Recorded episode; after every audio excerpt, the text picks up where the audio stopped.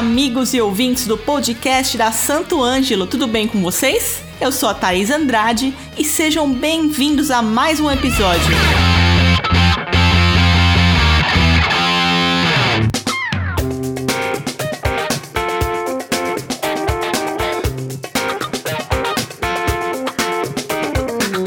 Bom, para quem já acompanha nosso podcast, sabe que fizemos um episódio muito legal sobre áudio com o Dênio Costa, mestre do áudio. E hoje ele é nosso convidado novamente para que a gente possa aprender um pouco mais sobre esse universo. Bora lá? Dênio, prazer ter você aqui com a gente mais uma vez. E pra galera que já tá nos, nos escutando, já fica o spoiler que em 2022 vai rolar a parte 3 aqui com o nosso mestre do áudio. Então, bem-vindo novamente. Tá aí, sou eu quem agradece, que bacana. Então, então, no ano que vem estaremos juntos novamente, que coisa boa. Um prazer estar aqui com você novamente. Bom demais, e a galera também agradece.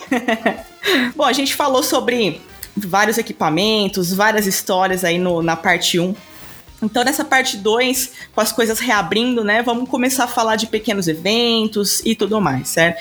Então, assim, as coisas já estão já normalizando, os shows voltando. Agora é o momento ideal para quem precisa investir em equipamento, instrumento. E aí, começa aquela, né, aquela história de qual o equipamento ideal para se apresentar numa igreja, num restaurante, num hotel. É, e cada um desses lugares precisa de um equipamento específico ou tem alguma coisa que serviria para qualquer uma dessas situações? Dá um parecer geral aí pra gente.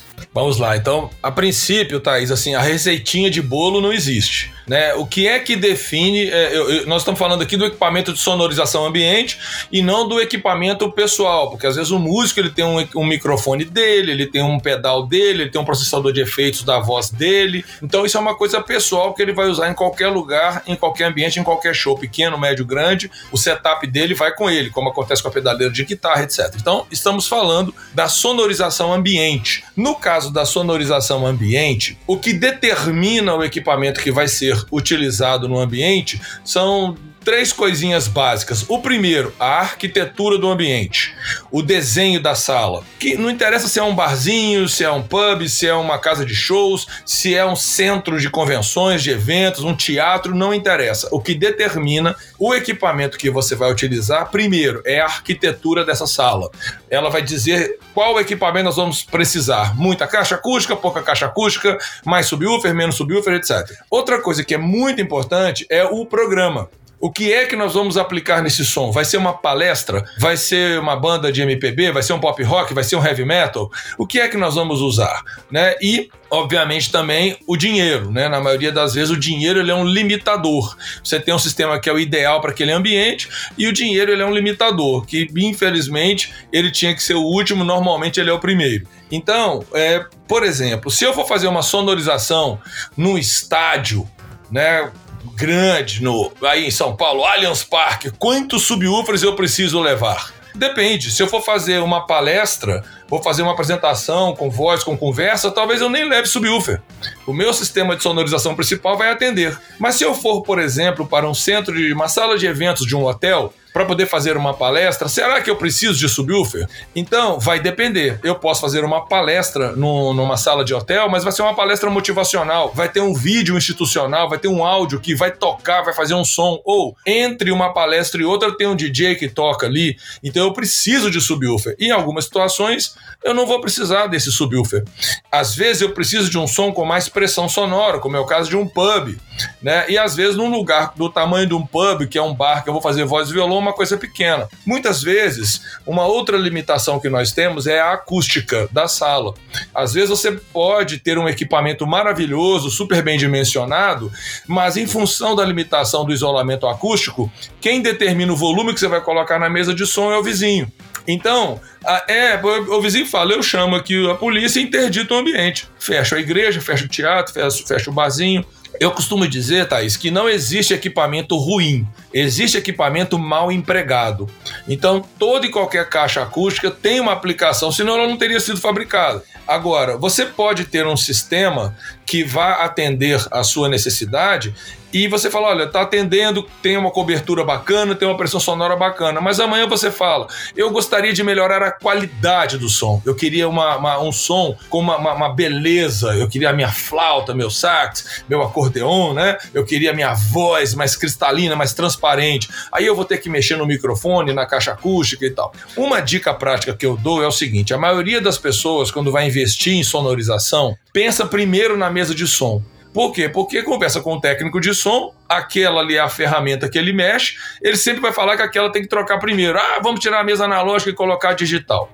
Na minha opinião, se você tiver que colocar dinheiro, começar a fazer um investimento, comece nas pontas, nos transdutores, microfones e caixas acústicas. Por quê? Porque se eu tiver um bom microfone que captou aquela informação, converteu aquela informação acústica em mecânica e depois me transferiu para elétrica com o máximo de fidelidade possível ou com a característica sonora que eu busco, depois eu levar aquilo para uma caixa acústica que vai fazer o processo inverso, vai pegar um sinal elétrico e através da vibração mecânica vai transformar isso numa energia acústica, nós vamos observar que a cadeia do meio, que é composto pela mesa de som, equalizadores, crossovers, etc., essa é a cadeia que menos tem alteração, porque com o avanço da eletrônica, estes equipamentos hoje têm altíssima qualidade com um custo relativamente baixo. Se você for pegar uma mesa de som hoje, digital que seja, qualquer fabricante da Behringer, da Soundcraft, qualquer um desses fabricantes do mercado, Yamaha, etc., uma mesa de porte razoavelmente pequeno, com valor razoavelmente baixo, ela tem inúmeros recursos que no universo analógico no passado você tinha que carregar aquilo num caminhão e andar com uma bolsa, um saco cheio de dólar dentro. Então, assim, o avanço tecnológico facilitou demais a nossa vida. Então, eu penso que o ambiente, existe uma relação, inclusive, Thaís, de, de comprimento e largura que define a caixa que eu vou usar em relação à cobertura horizontal dessa caixa, que nós chamamos de FAR, que é o Forward Aspect Ratio, a relação de aspecto frontal da caixa. Então a pessoa fala assim, Odene, aqui na minha igreja eu coloquei uma coluna. E é legal? Pô, mas qual que é o tamanho da sala? Às vezes a igreja ela tem 8 metros por 12 mas a coluna cobre 120 graus. Ela vai jogar mais som na parede do que no público. Ali, talvez uma caixa acústica com uma cobertura de 60 graus, 50 graus, fosse muito mais indicada para diminuir reflexões. Então, resumindo, ponto de partida: qual é a arquitetura do ambiente, comprimento, largura, altura, ele é retangular, é quadrado, é um trapézio, é cheio de detalhe, tem vidro, não tem, características acústicas, qual programa que eu vou colocar nesse sistema. E a partir do programa, e das características nós definimos o equipamento. Se vai ser um equipamento que suporta muita pressão ou pouca pressão, está no programa. Se é um equipamento que tem uma cobertura maior ou menor, horizontal e vertical, vai depender da arquitetura.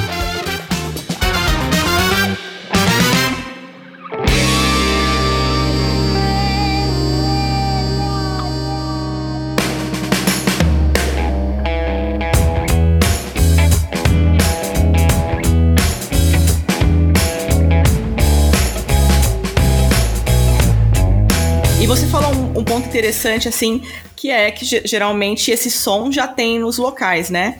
E para músicos, assim, que levam, né? Eu, eu conheço vários amigos que têm o próprio equipamento de som, aí leva a caixa amplificada, leva a mesa de som, né? E os cabos dele e tal, e tá feito o sonzinho, né? E como que ele faz para isso se adequar a esses ambientes de diversos formatos e tamanhos, né? Como que ele faz essa análise? Isso. Existe, existe um pouco de limitação, porque às vezes ele tem uma caixa acústica ou um par de caixas acústicas que cobre, sei lá, 50 graus cada uma.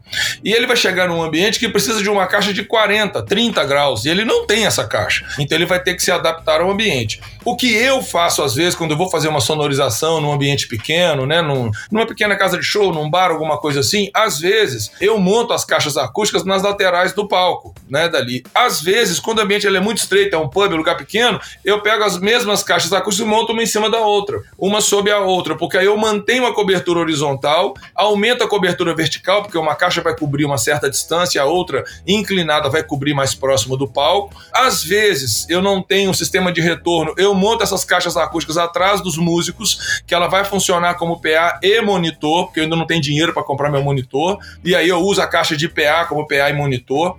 Eu tenho, às vezes, amplificador de guitarra e contrabaixo, eu uso esses amplificadores é, como um sistema de reforço sonoro de PA e não mando o som do, do baixo da guitarra para a mesa de som, assim como era feito nos anos 1960 pelos Beatles, né? Que faziam shows em estádios com os amplificadores do palco apenas e coluninhas de voz. Então, assim, ah, som era porcaria? Era, mas era o que tinha no, na época, tinha uma limitação, se ouvia muito mais a gritaria do público do que das caixas acústicas, enfim. Então, às vezes, nós temos que nos adaptar ao que nós temos. Por exemplo, eu atendo como consultoria com várias bandas, inclusive bandas de baile. Então, muitas bandas de baile que eu atendo aqui, eu, eu monto um sistema de PA que basicamente vai cobrir a pista e ele tem, por exemplo, várias caixas acústicas que vão no pedestal que ele vai distribuir no ambiente quando o salão é maior, é menor. Pista de dança está aqui na frente, mas tem um corredor enorme. Tem um salão aqui em Belo Horizonte, que é o do Labareda, que é do Clube Atlético Mineiro. É, é um salão que o pé direito é baixo, mas ele é muito comprido. Então, eu estive lá num evento em, em que uma banda estava tocando e estava tendo um sorteio, o som todo concentrado na pista, muito alto na pista, mas lá no fundo do salão, que tem lá 50 metros de comprimento, eu só ouvi o som assim. Aí eu falei, quem ganhou? Quem ganhou o sorteio? Você não. Inteligibilidade zero. Você não entendia nada do que acontecia. Então, para essas bandas de baile que eu peço consultoria, o que eu faço às vezes? Eles colocam vários pedestaizinhos com caixas acústicas autoamplificadas, processadas, distribuídos no ambiente, para sonorizar aquilo ali. E às vezes tem uma solução que é muito simples e bacana, que é uma dica legal para as pessoas, é que você pode usar um transmissor sem fio né? Como esse de guitarra, usado para guitarra, contrabaixo, você coloca numa saída no Matrix da mesa de som, num buzz ou no massa que seja, e esse sinal vai para o transmissor e você tem vários receptores, um em cada caixa acústica.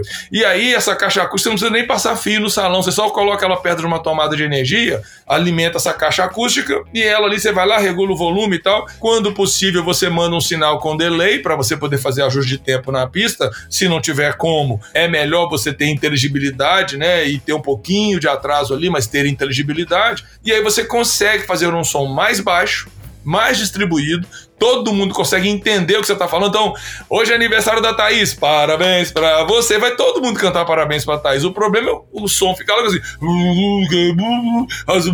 Você não entende nada, né? Então, uma dica prática é essa: você pode adaptar o seu sistema para cada ambiente. E uma, uma coisa que funciona muito é você trabalhar com cuidado a altura da caixa acústica. Porque muitas pessoas vêm, colocam o pedestal ali na frente, a caixa tá ali 1,70m, 1,80m de altura, 1,60m, e ela tá matando o pessoal aqui da frente e lá no fundo não tem som. Então, quando você tem um bom pé direito, às vezes subir a caixa acústica numa altura maior vai diminuir a pressão no campo próximo e vai manter a pressão no campo distante. Isso traz mais equilíbrio na distribuição da energia ao longo do ambiente. É, até também em lugares pequenos também, quem tá na frente acaba ouvindo uma sobra do palco, né? Então tá, sim, talvez sim. Não, né? É, mas isso é interessante, Thais. Eu tenho até um vídeo no YouTube, depois se alguém quiser pesquisar, procurar lá no YouTube Dênio Costa Sol Alac, que eu mostro com dois vídeos como eu posicionei as caixas acústicas num show da Sol Alac, num ambiente pequeno, que era um ambiente que tinha 17 metros de comprimento por 15 de largura, e eu, eu distribuí os microfones no ambiente, um na posição do músico, um no meio do salão e outro no final, e fui mexendo na altura da caixa até que os três microfones me dessem a mesma curva. E aí eu parei a caixa acústica. Nesse ambiente, a minha caixa ficou a 2,54 metros de altura. Então você imagina, o pedestal ficou lá em cima e ainda prendi ela na estrutura lá do palco, lá do, da, da, estrutura metálica da cobertura, para eu ter a cobertura perfeita. E esse foi o meu PA e monitor. Os músicos estavam ouvindo esse som e a plateia ouvia também esse mesmo som. Como os músicos estavam perto da caixa, mas a caixa mais alta, eles estavam fora da cobertura vertical, então eles ouviam um som mais baixo. O pessoal do meio estava mais perto do eixo da caixa, ouvia um som com volume parecido, e o pessoal do fundo, no eixo da caixa, ouvia um som com volume parecido. Ou seja, em toda a plateia eu tive uma diferença de 3 dB de pressão sonora. O que é impossível do pessoal conseguir com uma caixa acústica. Porque ele coloca aqui na frente, com 15 metros ali, você vai ter uma diferença às vezes de 20 dBs eu tive uma diferença de 3 porque eu trabalhei a altura da caixa. Isso é uma dica muito legal, prática, porque pouquíssimas pessoas se, se ligam nisso e isso faz uma baita diferença para a plateia. Olha aí, fica a dica então, né? E também já acessem o canal do Dênio, já peguem todas as dicas lá, façam a consultoria, né, Dênio? É, exatamente. E assim, nós temos né, o site da dgcaudio.com.br que tem todos os links dos cursos. Nós temos cursos no Hotmart, né, em videoaulas, que você tem um ano para assistir, que é super legal. Então tem muita coisa bacana, muita, muita fonte de informação. Vamos supor, né, que o pessoal já fez essa análise aí do que o som, qual som que poderia servir para esses ambientes que ele toca, lugares pequenos, bares. E aí ele vai precisar comprar, né? Então, que dica você dá na hora da pessoa chegar ali na loja, de como escolher, o que, que ele pergunta para o vendedor, como que ele não vai ser, entre aspas, enganado ou levar um equipamento que não vai servir para ele? A, a, melhor forma, tá, de, de fazer isso é já chegar na loja definido, né? Porque se você entra numa concessionária e fala, eu quero um carro, Aí o cara pergunta: quanto tem no teu bolso? Aí você fala: eu tenho um milhão. Pera aí, vamos para esse salão de cá. Se você falar: eu tenho 30 mil, vamos para o salão de cá. Então, é, é, na verdade, ele vai te oferecer um carro de 30 mil. Mas e se você precisar, por exemplo, de um furgão que custa 200? Não custa um milhão, nem custa 30 mil, mas um carro popular de 30 mil reais não dá para você fazer o que você precisa. Você precisa de um furgão. Então, o ponto de partida é qual é a sua necessidade? Eu preciso fazer isso. Quais os equipamentos que atendem à minha necessidade? Esse, esse, esse. Eu vou pesquisar e vou chegar aqui entre três, quatro equipamentos, dois equipamentos. E eu vou verificar preço, tá dentro da faixa e vou buscar isso no mercado. Porque muitas das vezes, é, se você ficar focado no valor, você vai levar o que está no estoque da loja, né? Então a loja precisa pagar o boleto que ela comprou, tem que vender e tudo. Então se você vai para a loja, é, aconteceu, por exemplo, num projeto recente que nós fizemos. Eu fiz um projeto de uma universidade em Belo Horizonte em que os cabos que iam passar pela, pela eletrocalha e tal, a, a distância era muito longa e eu precisava de cabos com uma blindagem maior,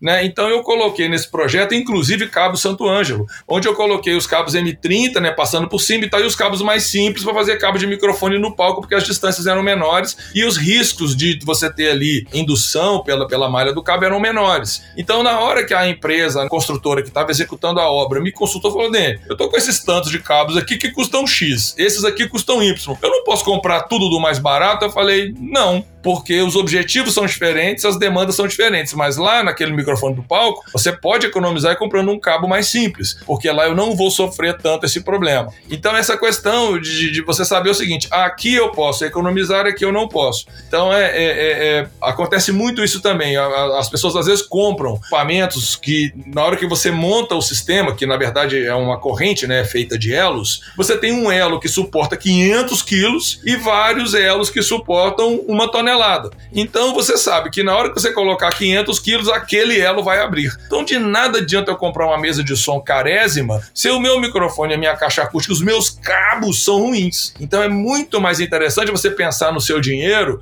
investir no sistema que ele tem uma coerência. Olha, eu comprei um bom cabo, um bom microfone, uma boa caixa tal. E não assim, comprei uma mesa maravilhosa e um cabo ruim e um microfone péssimo. Então, muitas das vezes nas consultorias que eu presto, eu faço uma especificação do que o, a empresa, o músico, a banda vai ter que comprar. Eles falam, Dani, mas eu não tenho dinheiro para isso. Você não tem agora, mas se você investir aos poucos, você consegue chegar lá. Então, se você priorizar o que você tem que fazer, vai dar certo lá no final. O problema é que às vezes o músico, a gente brinca aqui, né, que quem compra equipamento caro é quem não tem dinheiro, porque ele compra 10 vezes o mesmo equipamento. Então, se você for colocar na balança o que você comprou 10 vezes com o outro que comprou comprou uma vez só, às vezes o que, o que comprou uma vez só pagou menos do que você que comprou 10 equipamentos para fazer a mesma coisa que foi trocando ao longo do tempo. Então, você ter, no caso de uma igreja, de um teatro, um auditório, que nós fazemos um projeto, qual que é a primeira etapa? Tem que fazer infraestrutura, eletrocalho, eletroduto, tubulação seca, fazer toda a parte de infra, lançamento, depois, e mesmo que não passe cabo, deixa sondado, porque isso é barato e dá para fazer.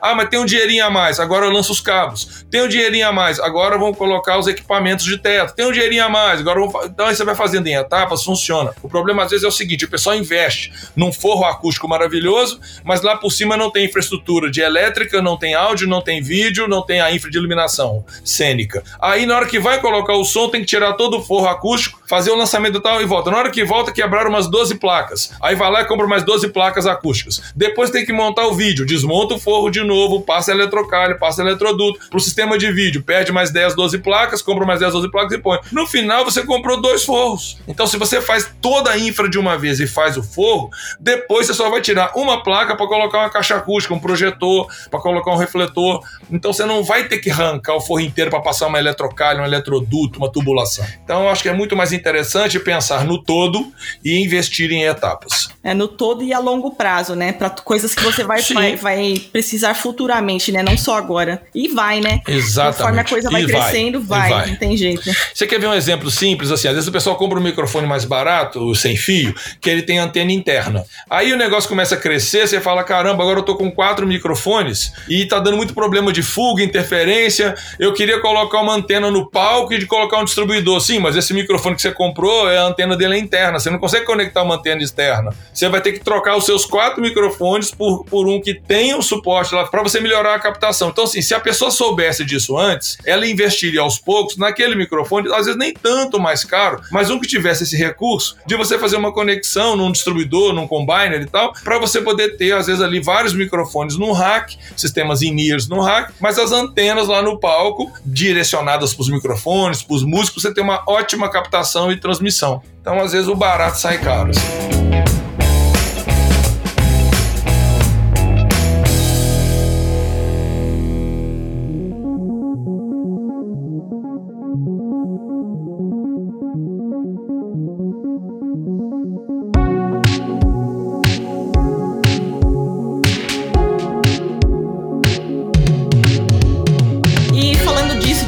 Sai caro. Quais os maiores erros em relação a som que você costuma ver pela sua experiência? Quando você vai, às vezes até se divertir num barzinho, ou alguma não, coisa assim. Não. ó, ó, o campeão, Thaís, assim, o número um. Número um, assim, é, é o que mais ganha sempre. Subdimensionamento. Um sistema menor do que o que o ambiente precisa. Esse daí é o, é o top 10, assim, é o melhor, é, é o número um sempre. Eu chego num lugar que precisa de 20 caixas, tem 6. Precisa de 40 caixas, tem 12. Então, assim, mas, Dênio, às vezes eu faço um projeto, né? O pastor chega e fala, Dênio, peraí, você colocou 12, 16 subwoofers na minha igreja, você colocou aqui 24 caixas de PA, 8 de um lado, 8 do outro, center fio, delay, fio e tal, você vai explodir a minha igreja. Pastor, é o contrário. Se eu colocar pouca caixa, para o som chegar chegar lá no último ouvinte, debaixo da galeria, em cima da galeria, na lateral, eu tenho que colocar muito volume, porque senão não vai chegar. Mas se eu tiver um sistema grande, distribuído, com menos volume chega para todo mundo. E esse tanto de subwoofer aqui distribuído é para nós não matarmos aquela senhorinha de 180 anos que está sentada na primeira fileira aqui do, da, da igreja. Porque se eu tenho a caixa de sub distribuída, eu tenho menos energia por caixa e quanto mais distante você estiver do altar, mais caixas acústicas estarão te cobrindo, maior a soma de energia e a pressão fica similar. Então você anda, às vezes tem lá 12, 16 subs, e você anda na igreja do princípio ao fim, da primeira, do primeiro ao último assento, a pressão sonora está parecida, com uma pequena variação do primeiro para o último. Mas se eu montar dois subwoofers, um de cada lado do altar, aquela pessoa que está em frente ao subwoofer está recebendo 110, 120 dB SPL, e o último lá atrás está com 80. Então o, o, playboy que tá sentado no fundo fala: aumenta esse troço aí. E a dona Maria fala: eu tô abortando. Verdade. Eu, eu não entendo de som nem um milésimo do que você entende, mas eu, eu vejo que isso acontece muito. Entende, às vezes você não consegue falar o termo técnico, mas você consegue perceber que é o mais importante, Thais. A sua, a sua audição é, é lógico. Você fala, você senta na primeira. Você vai, você vai no cinema. Se você pudesse chegar no cinema e tá, todas as cadeiras estão vazias, que lugar que você sentaria no cinema? Assim, no chute? Onde você sentaria no cinema? Eu, eu, eu costumo sentar do meio para cima, sempre. Exatamente, que você estaria ali na posição de mixagem que o engenheiro que mixou o áudio do cinema mixou. Ele estava ali na frente, no meio do cinema, né, na região central ali, no meio. Você não ia querer sentar no cantinho da parede. Você fala, não, eu vou no cinema, eu quero sentar no meio. Eu quero ficar em frente à tela, eu quero ficar no meio e eu quero ficar em volta, que esse surround me cobrir vai ser uma, uma experiência maravilhosa. Aquele é o que a gente chama de gold place, aquele, aquele ponto ali é o plano dourado né? Onde é que fica a House Mix? Aquele ponto é maravilhoso. Então, no cinema, eu quero sempre procurar aquela cadeira. Se eu vou no cinema e só tem a última cadeira da lateral esquerda no fundo, eu falo, ah, eu vou assistir outra sessão. Porque eu não vou poder curtir como eu gostaria de curtir esse áudio. Então, é uma questão meio de, de lógica, assim, né? Então, quando a gente vai para um ambiente, como é o caso de uma igreja, né? Essa coisa do estéreo, do mono tal, eu, eu, eu, eu, eu brigo muito com isso aqui. Por quê?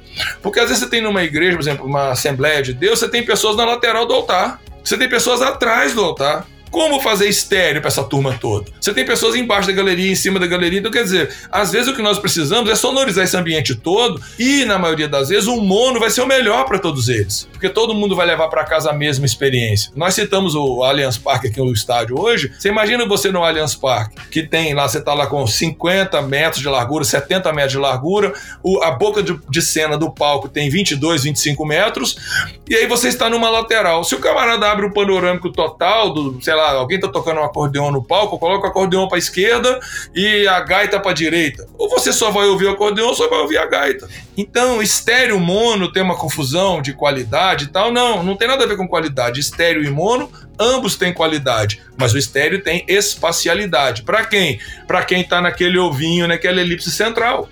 Saiu daquela área central, você não vai viver a mesma experiência.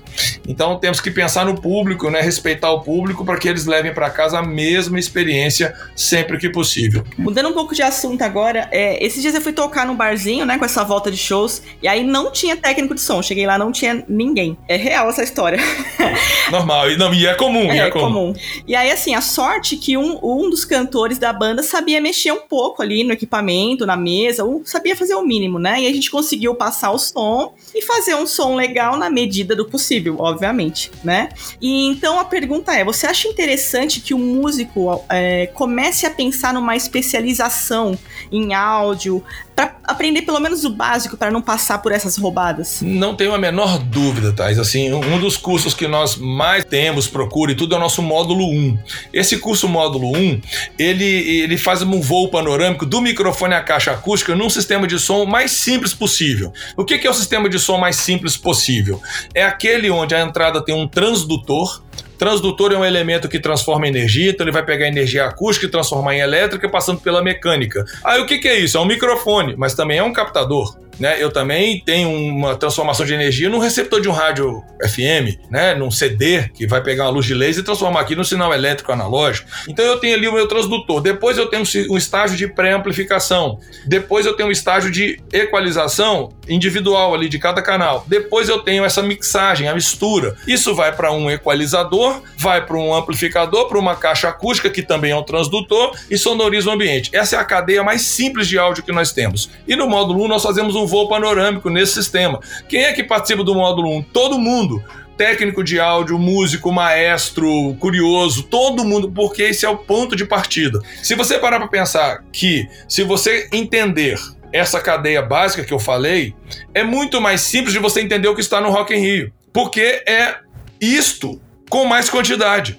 Então no Rock in Rio não tem três microfones, tem 300. No Rock in Rio não tem uma mesa de 12 canais, tem uma mesa de 96 canais, mas são quatro, oito mesas. Lá você tem amplificador, não, são, não é um amplificador, lá você tem 200. Caixas acústicas você tem 80, 90. Então a quantidade aumenta, mas é basicamente isso que nós temos. Então nós vamos entender fluxo de sinais, duas palavrinhas importantíssimas em áudio, que é output e input, ou, simplesmente out e in. Sempre o sinal vai sair de algum lugar e vai entrar em algum lugar. Então, por exemplo, quando nós dois estamos conversando, imaginando que nós estivéssemos juntos aqui, ó, né, sem essa pandemia, estivéssemos de forma presencial, o som da minha boca ele sai. Isso é um output. É o som, ele chega no teu ouvido, é input. Então, houve uma comunicação. Se eu colocar um sistema de som no meio, eu colocar um microfone, o som sai da minha voz do output, entra no microfone, no input, sai do microfone no output, entra na mesa de som no input, sai da mesa de som no output, entra no equalizador no input, sai do equalizador do output, vai para o amplificador no input, sai do amplificador no output, entra na caixa acústica no input,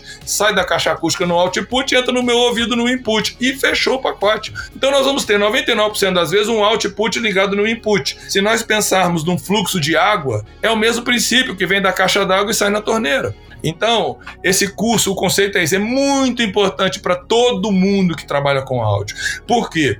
Porque nós vamos falar de todos esses elementos da cadeia, vamos entender fluxo de sinais e isso vai facilitar demais o seu trabalho. Estrutura de ganhos, que é onde as pessoas erram muito. Como colocar o ganho da mesa? Onde colocar o volume? E ali no ganho está o coração da qualidade do som que você vai ter. Você fala, mas dentro, se eu tiver uma caixa ruim, uma mesa ruim, um microfone ruim, não vai ficar tudo ruim? Sim, e você pode piorar se quiser. Dá para piorar o que tá ruim. Se você ajustar errado, Claro. Agora, se você fizer um bom ajuste, você vai tirar o melhor possível deste sistema que aí é o melhor dos mundos. Eu estou tirando o máximo possível. Isso se chama otimização. Muitas pessoas falam, Dani, mas você não tem um curso de alinhamento de sistemas? Eu tenho módulo 5, módulo 6, mas eu chamo de otimização. Ah, por que você chama de otimização e não chama de alinhamento? É porque eu sou chato com as palavras. No meu, no, na minha forma de ver, otimizar é tirar o máximo proveito possível do que você tem.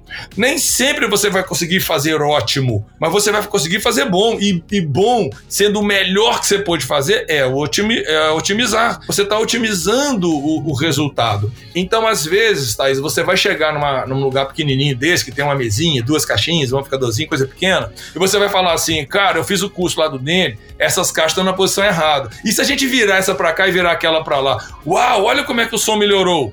Este é o objetivo. É você maximizar o que tem na tua mão. Então aí você vai fazer diferença. Você fala, ah, hoje nós não temos retorno. Cara, eu vi que aquele tarado do Danny falou que eu posso usar a caixa um pouco mais para trás, mais alta, cobrindo assim, assado. E aí você vai mexendo. Ah, então, pera aí. Por que, que tá dando tanta realimentação? Ah, esse microfone aqui é super cardioide e o monitor tá de lado. Vamos mudar a posição do monitor e vamos ver se a, a realimentação vai acontecer no, se eu colocar um volume mais alto e ela agora ela acaba. Então, conhecendo o diagrama polar do microfone, que é no módulo 1, conhecendo os tipos de microfone, que é no módulo 1, conhecendo o posicionamento de caixa, que é no módulo 1, conhecendo a estrutura de ganhos de uma mesa de som, que é no módulo 1, sabendo o que é controle de sensibilidade de um amplificador de potência, que é no módulo 1, e o que, que são cabos de áudio balanceado, não balanceado, o que, que são os cabos de energia e tudo, você vai falar assim: peraí, às vezes o meu problema está num cabo. Eu resolvendo o problema desse cabo, eu vou maximizar o meu sistema. E isso é muito interessante, porque às vezes as pessoas falam: ah, eu vou resolver na mesa de som. Se tiver um cabo com polaridade invertida, você não resolve na mesa de som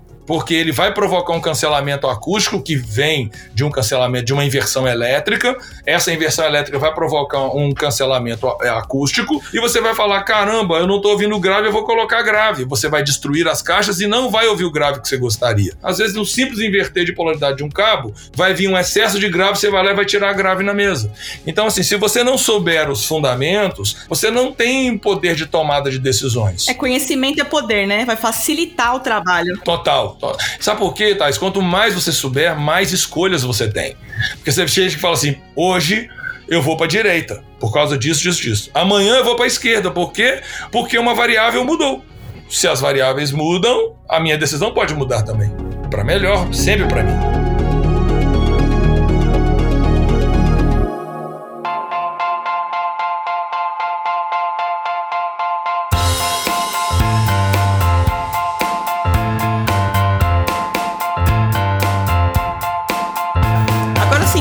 De locais que já possuem equipamento, né? Você chega ali no barzinho já tem, no hotel já tem, enfim. Em alguns locais o equipamento é próprio, em alguns locais o equipamento é alugado, né?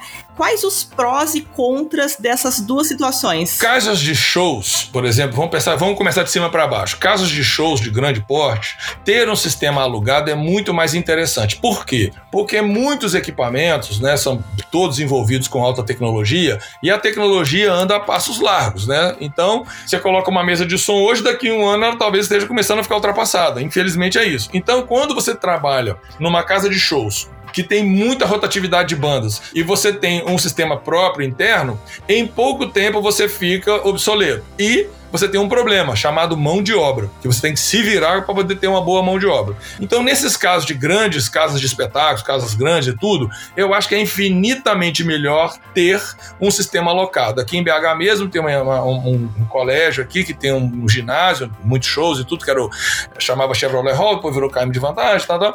E lá, quando me, eu fui lá para poder fazer alguns projetos para o teatro e outros ambientes, eles me pediram o projeto de sonorização do ginásio, do, do, da área de grandes shows. Eu falei, olha, não compensa compensa. É melhor vocês alugarem, contratarem uma empresa né, que vai prestar o serviço. Se tiver que trocar um amplificador de guitarra, eles trocam. Se tiver um problema no cabo, eles põem outro. Se tiver que colocar mais caixa, menos caixa, mais microfone. Isso aí é com eles, não é com vocês. Porque o negócio de vocês é alugar o espaço, é fazer produção. Não é cuidar de técnica e tudo. Então é o melhor. Mas aí quando nós vamos para o sistema de médio porte, ah, eu vou fazer, por exemplo, uma igreja, um auditório, um teatro. No teatro também é mais interessante a locação Por quê? Porque você tem num teatro espetáculos muito diferentes, que têm demandas muito distintas. Uma peça teatral, de um show, de uma apresentação, quer dizer, de uma palestra, é totalmente diferente. Você tem demandas diferentes. Então, eu já fiz, por exemplo, um, um, espetáculo musical que eu coloquei várias colunas boas e atrás dos artistas, atrás do cenário. Então tinha um cenário que era um grande, uma grande rotunda, um tecido no fundo, né? E, e, as coisas aconteciam ali dentro, na frente. Então eu coloquei várias colunas atrás e eu tinha, através de Matrix, um envio de sinal distinto para essa coluna. Então eu tinha, por a pessoa estava falando do lado esquerdo, eu podia colocar a voz dela mais do lado esquerdo, a outra mais do lado direito, a outra, os músicos mandando um pouquinho em todo mundo. Então, assim, eu conseguia criar até uma espacialidade dentro de um, de um, um cenário. Agora, e, e, muita demanda. Agora, quando você vai para uma igreja, por exemplo, é mais interessante você ter um sistema fixo e ter um técnico, porque a igreja tem cultos de manhã, de tarde, de noite, quatro, cinco vezes por semana, vários cultos, cultos da criança, do jovem, não sei o quê. Então você monta uma equipe técnica de operadores, porque depois que instalou, ficou fixo, você não tem que mexer demais na estrutura, vai mexer no palco, vai mexer nos, nos microfones e tudo, e você tem dali a equipe rodando, você pode ter artistas né, de outras igrejas que vão se apresentar ali, que vão entrar dentro da estrutura, e aí você tem poucas mudanças de um dia para o outro, então compensa ter o próprio sistema. Porque às vezes, para uma igreja nesse, nesse formato, ela fazer uma locação acaba ficando caro em médio e longo prazo, que aí ela vai pagar algumas vezes o som dela lá dentro. Num ambiente pequeno, como um bar e tudo, eu acho muito mais interessante eles terem o, o, o sistema, investirem no sistema. Falou, ó, o nosso bar tem tal sistema, o kit é esse. Ah, mas eu queria mais um amplificador de guitarra, atrás de casa. Nós só temos, esse é o nosso setup, o nosso, o nosso rider é esse, eu não tenho mais nada além disso. E o que, que eu acho que é muito interessante, principalmente para bares, etc., fazer aquele esquema do som distribuído. Porque assim como naquele salão que eu comentei mais cedo, é muito chato você estar tá num bar e o camarada tocando num volume absurdo onde você quer conversar, quer bater um papo, quer jantar e tal. Então, assim, é muito engraçado porque eu, particularmente, quando tem música ao vivo, eu fujo. Você fala, mas Dani, você é um cara do áudio. Você vai. Eu vim jantar, eu não vim ouvir música. Se eu fosse ouvir música, eu ia pra uma boate. Então é diferente. Eu me lembro, tá? Isso me fez lembrar uma coisa super interessante. Há muito tempo atrás, você não tinha nem nascido ainda, 1900 e, sei lá, 87, por aí eu era técnico do 14 Bis. E nós fomos fazer um show aqui num ginásio perto, aqui na cidade de Contagem. E aí nós montamos tudo e tal, preparamos e tal. E aí eu peguei a equipe do som, todo mundo saímos pra poder almoçar. E atrás, na rua, nos fundos do ginásio, tinha um restaurante, que era muito bom. Aí nós chegamos lá para poder almoçar e tal, todo mundo fazendo lá, servindo e tal. Aí o dono do restaurante falou assim: Vocês são da equipe do 14 Bis? Eu falei: Sim, somos. Vocês entendem de som, né? Eu falei: É, mais ou menos, né? Ele falou: Pois é, porque o som aqui da minha casa parou. Eu tenho aqui o pessoal aqui, o trio que vai tocar. Ninguém sabe mexer, o som não tá funcionando. Você não quer dar uma olhada para mim, não? Eu falei: Eu olho com uma condição. E qual? Eu vou olhar, vou descobrir onde é que tá o defeito, você só vai ligar na hora que eu for embora. O cara, como é que é? Eu falei, não, eu vou entrar, vou almoçar e vou embora. Na hora que eu sair pela porta ali, que eu pagar meu almoço e sair, você pode ligar o som. Eu fui lá. O que que era a coisa mais idiota do mundo? O master da mesa tava com a chave mute apertada. E ninguém dos músicos que não, não sabiam de áudio, né? Sim, Eles sim, mexiam no volume, via, via a mesa piscando, um monte de lâmpada piscando e nada. Aí eu cheguei, ela me empresta o microfone, tirei o mute. Alô, o cara, Ué, já funcionou? Você só vai ligar na hora que eu sair. E não deu outra. O pessoal falou assim, cara, você é muito louco dele. Não, cara, eu vim aqui pra almoçar, não vim aqui pra ouvir música. Ouvir música eu vou ouvir à noite no show do 14 bis, né? Não vai ser agora. Né? Então o pessoal falou assim: esse cara é muito louco. E o dono do bar riu, ficou meu amigão, adorou. Cara, você é louco demais, adorei, adorei. Falei, tá bom, mas você só vai ligar quando for embora.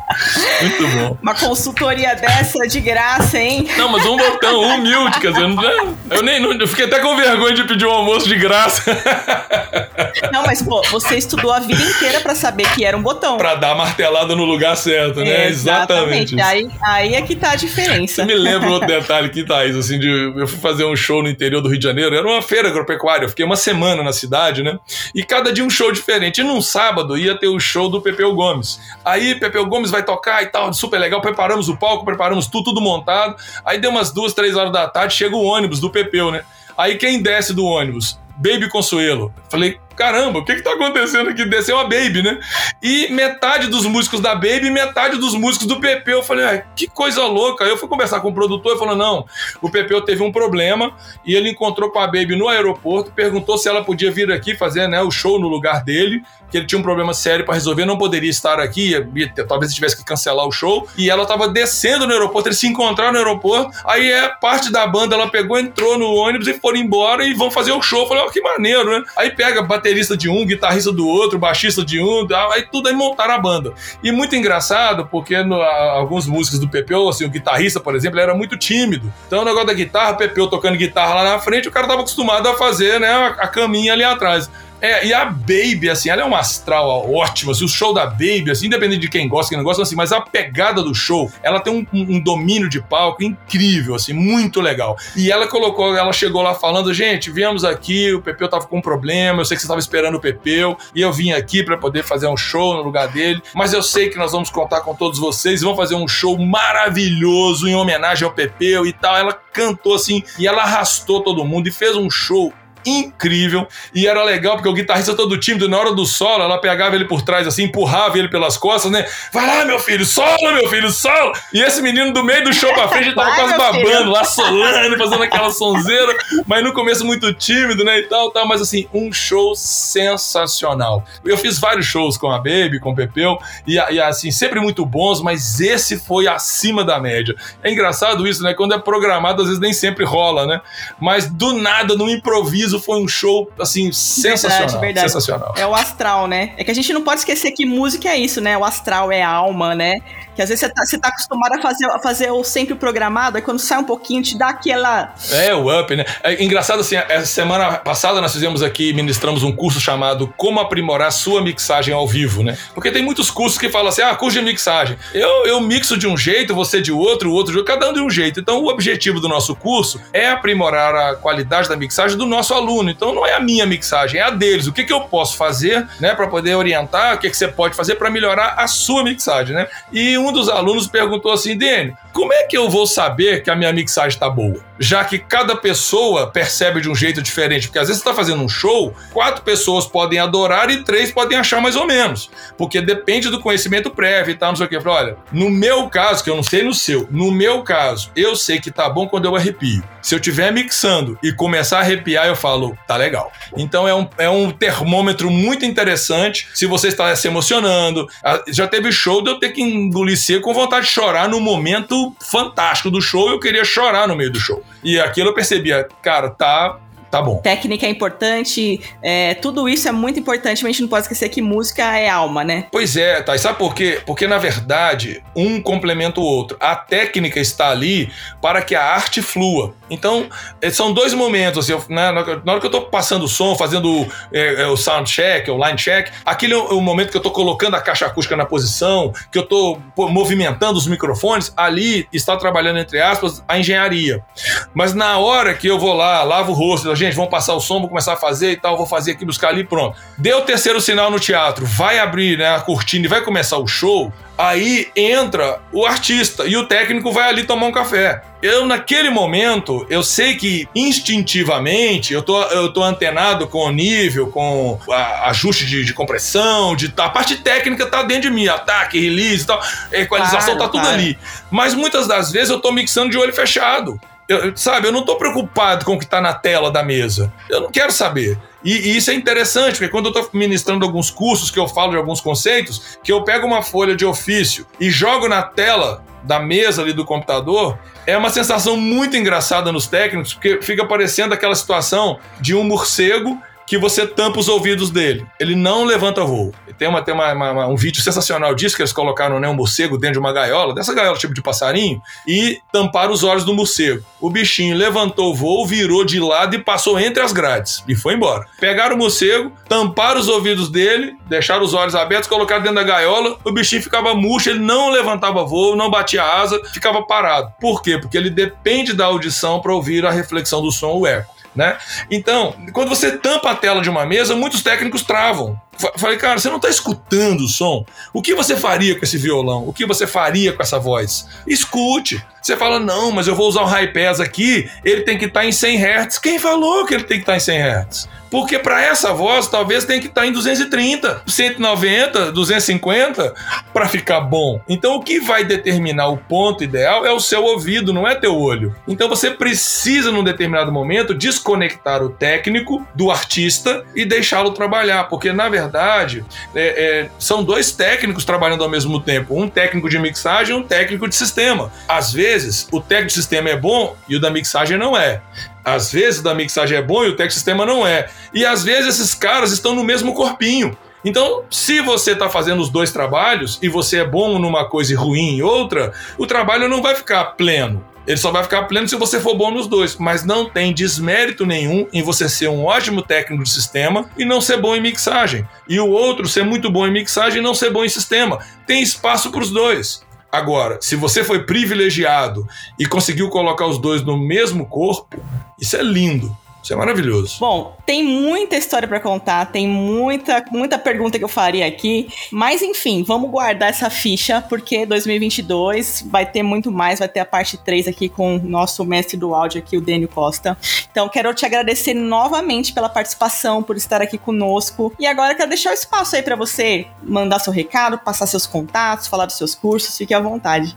Que ótimo, muito obrigado. Quero mais uma vez agradecer a oportunidade, o convite, agradecer a todos vocês, a Santo Anjo, é, é, dizer que é sempre um prazer estar aqui com vocês dividindo essas histórias. E quem quiser conhecer um pouco mais sobre os nossos cursos, basta entrar no nosso site, dgcaudio.com.br. No Instagram é Dênio Costa, no Facebook é Dênio Costa. Procura Dênio Costa, Dênio Costa DGC, vão me achar de qualquer jeito, tá bom? Eu agradeço mais uma vez a oportunidade, Thaís. A gente que agradece, viu? E um abraço para os nossos ouvintes também. E até a semana que vem.